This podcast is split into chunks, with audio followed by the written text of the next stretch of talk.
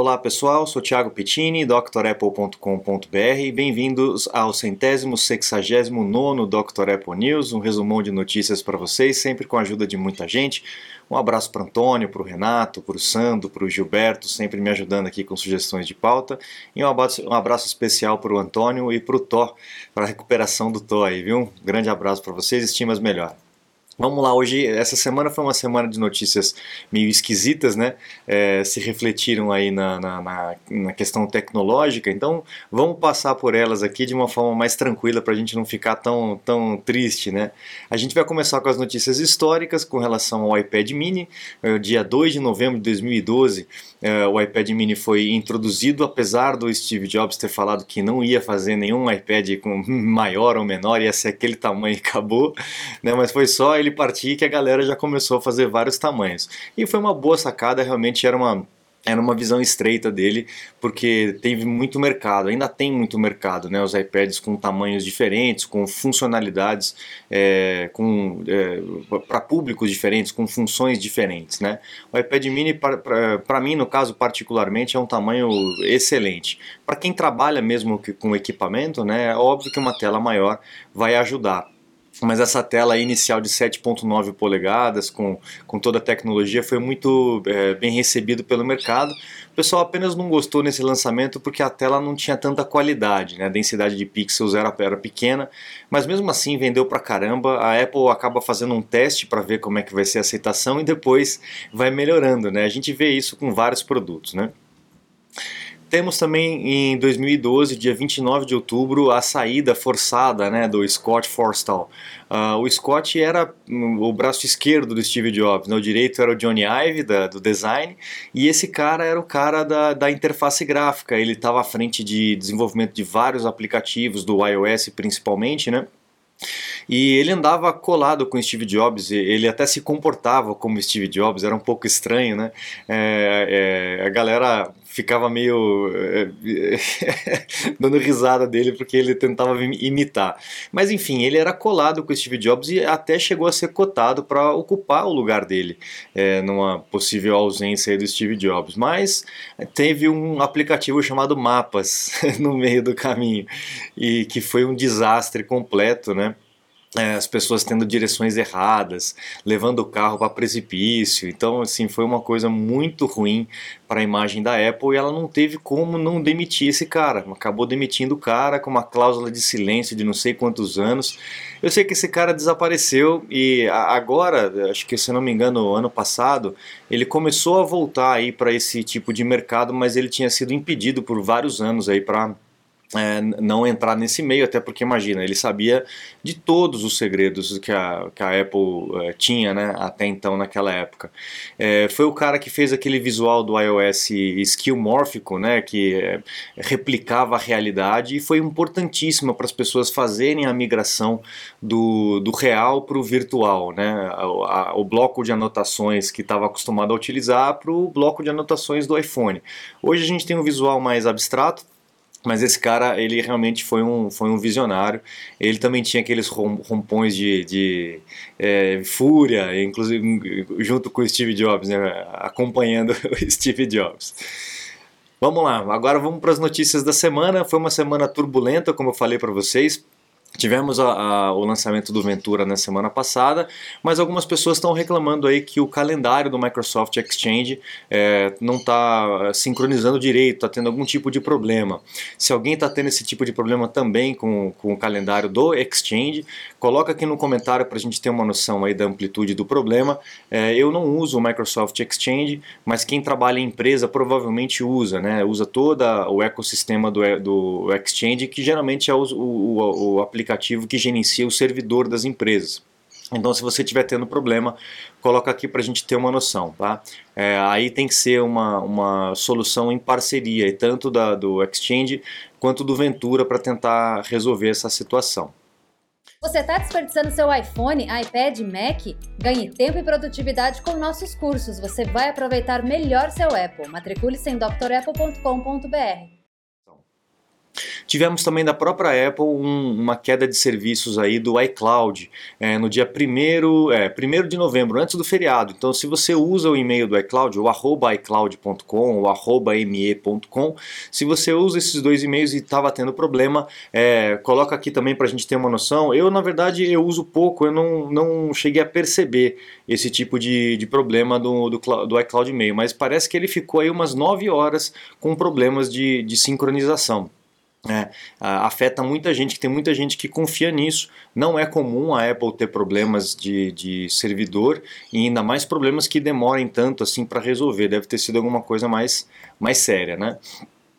Bom, a gente estava também com a expectativa de que a Apple fizesse o próprio chip é, do modem 5G, né, in-house, como a gente chama, assim como é o processador da Apple, mas parece que ainda não deu tempo. Em 2023, o iPhone 15 provavelmente vai continuar utilizando o chip da Qualcomm.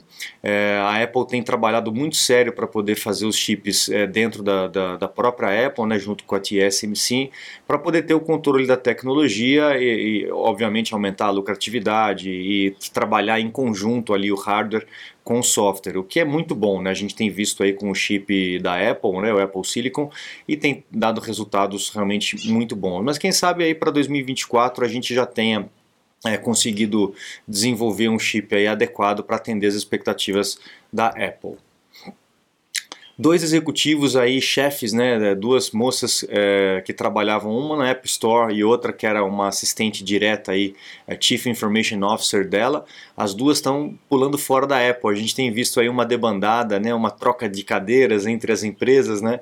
É, final do ano geralmente acontece esse tipo de coisa. Então, a, a, além deles, a gente tem o Evans Kink, Henke, né, que era o VP de Industrial Design também é, reportando que vai sair da Apple. Então está tendo uma mudança muito grande, né? Essa questão de fica em casa e depois é, volta para o trabalho, a galera não quer voltar, quer continuar trabalhando de casa.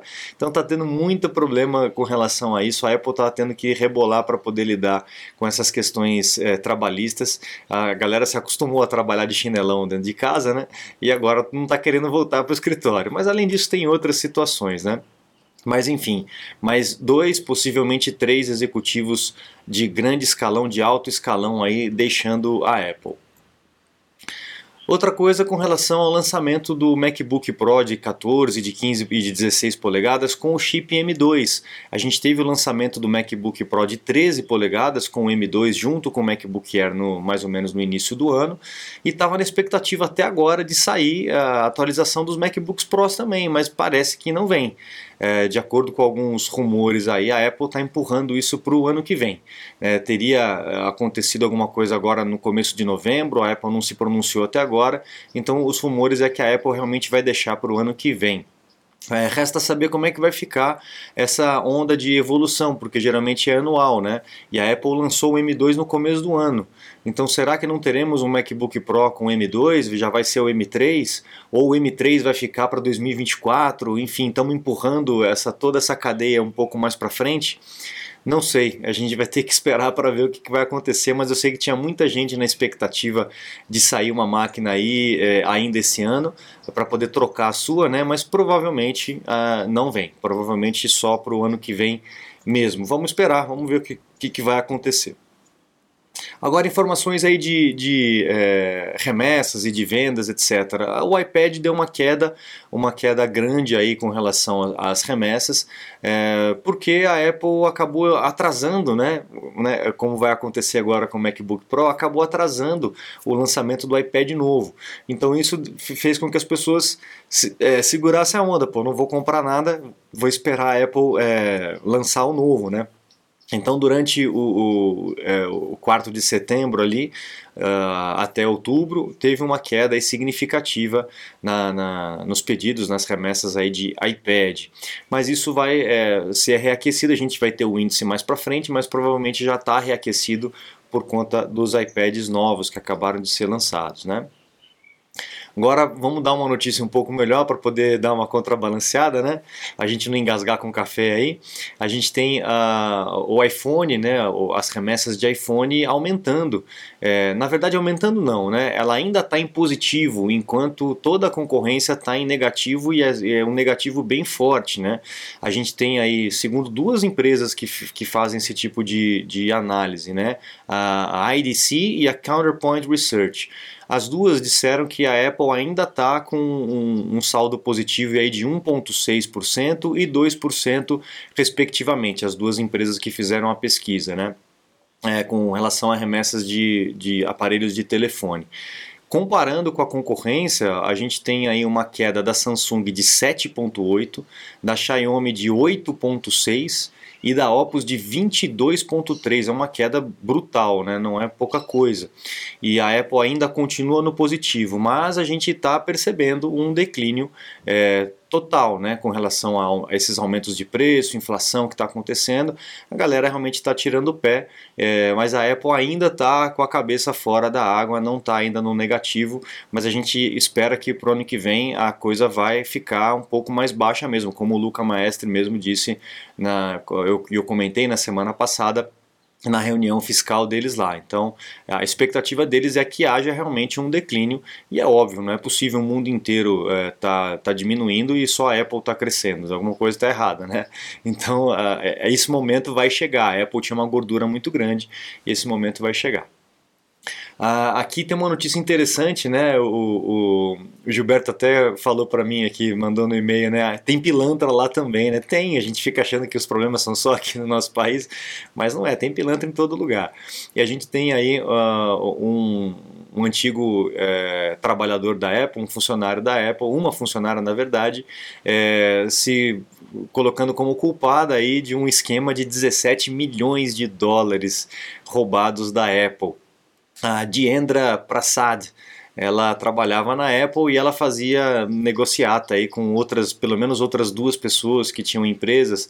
Então ela, ela que comprava peças, né? Então ela pegava uma placa da Apple, é, mandava para o cara, o cara trocava de caixa e vendia para a Apple, a Apple comprava. Olha só os esquemas que eles faziam, né? E vários outros esquemas, né, que, que eles faziam.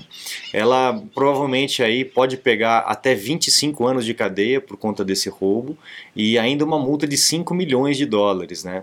Você vê que as penas lá realmente são altas. A gente não sabe se tem essas coisas de progressão de pena e tal, mas é, é um risco grande, né? Imagina 25 anos na cadeia e por conta aí de, de, de esquemas de fraude, né?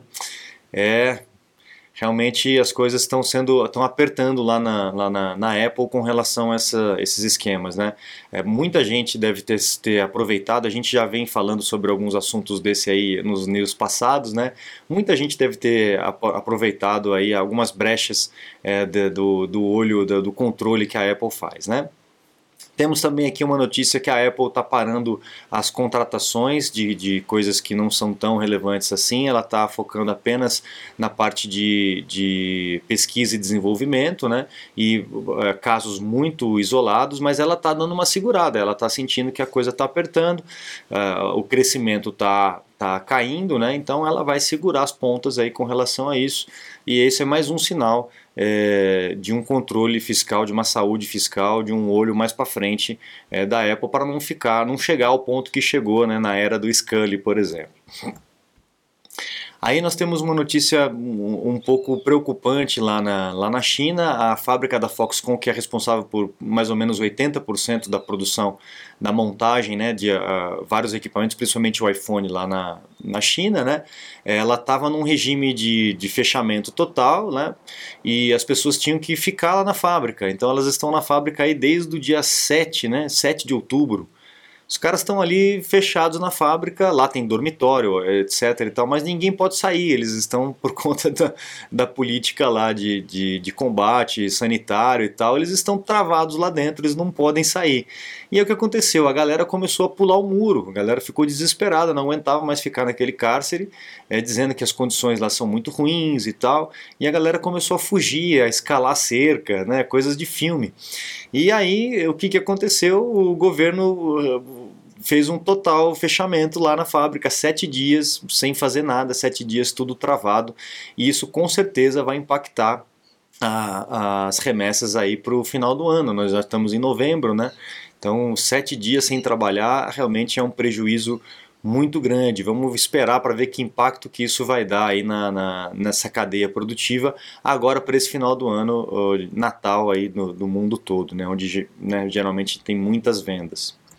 E aí para finalizar um pouco mais alegre aí a gente tem uma, eu falei que hoje ia ser pesado. Uh, a gente tem algumas patentes interessantes que a Apple tem registrado, né?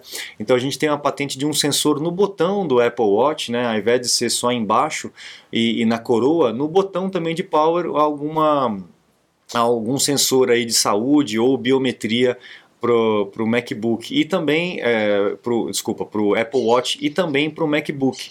Então tem várias patentes que saíram, outras patentes aqui que eu quero mostrar para vocês. A, a Apple garantiu aí mais 67 patentes. Dentre elas, no meio desse bolo todo, tem um computador inteiro de vidro. Nós não teremos mais teclas móveis, né? Então é vidro em cima, vidro embaixo e o teclado vai ser projetado, o trackpad é a área toda, né? Teria possivelmente só um botão de power, alguma coisa assim, né? É, a gente já vem falando sobre isso já há muitos anos, né? E a Apple está trabalhando nessa, nesse sentido. Então, mesmo que não vire um produto, é uma ideia, é uma patente, é um caminho que a Apple pode seguir seriam é, um vidro dobrável ou então duas partes de vidro soltas aí para um, um, um, MacBook, o que seria muito legal. Hoje a gente tem visto ali a, a, parte de eletrônica reduzida cada vez mais, né? A placa lógica hoje em dia do, de um MacBook é bem pequenininha. A maior área, a maior parte do MacBook hoje em dia de peças é o display e é a bateria, né? Depois vem o teclado, etc e tal, mas a parte mesmo eletrônica da, da, do equipamento é bem pequena. Então daria para fazer alguma coisa bem compacta, é, eliminando teclados, teclados móveis. Sei que muita gente vai chiar, porque todo mundo sempre chia, né? Quando tem uma mudança muito drástica, mas no final das contas a turma acaba acostumando como acostumaram a digitar aí no iPhone, né? Então temos aí algumas novidades que podem acontecer. O ano que vem promete aí o, o Apple Glass, né? O iGlass, Apple Vision, a gente ainda não tem certeza certeza no nome que vai ser colocado pela Apple, mas temos aí um produto bem diferente é, que a Apple planeja lançar. Vamos ver se isso vai se concretizar. A gente tem tido aí muitos, muitas situações diferentes que acabaram atrapalhando ali toda o planejamento da Apple é, e a gente vai se adequando e vai tocando barco. Legal, pessoal? Então, muito obrigado pela audiência de vocês.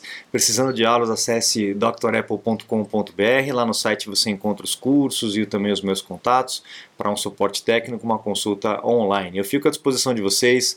Muito obrigado, um grande abraço e até a próxima. Tchau, tchau.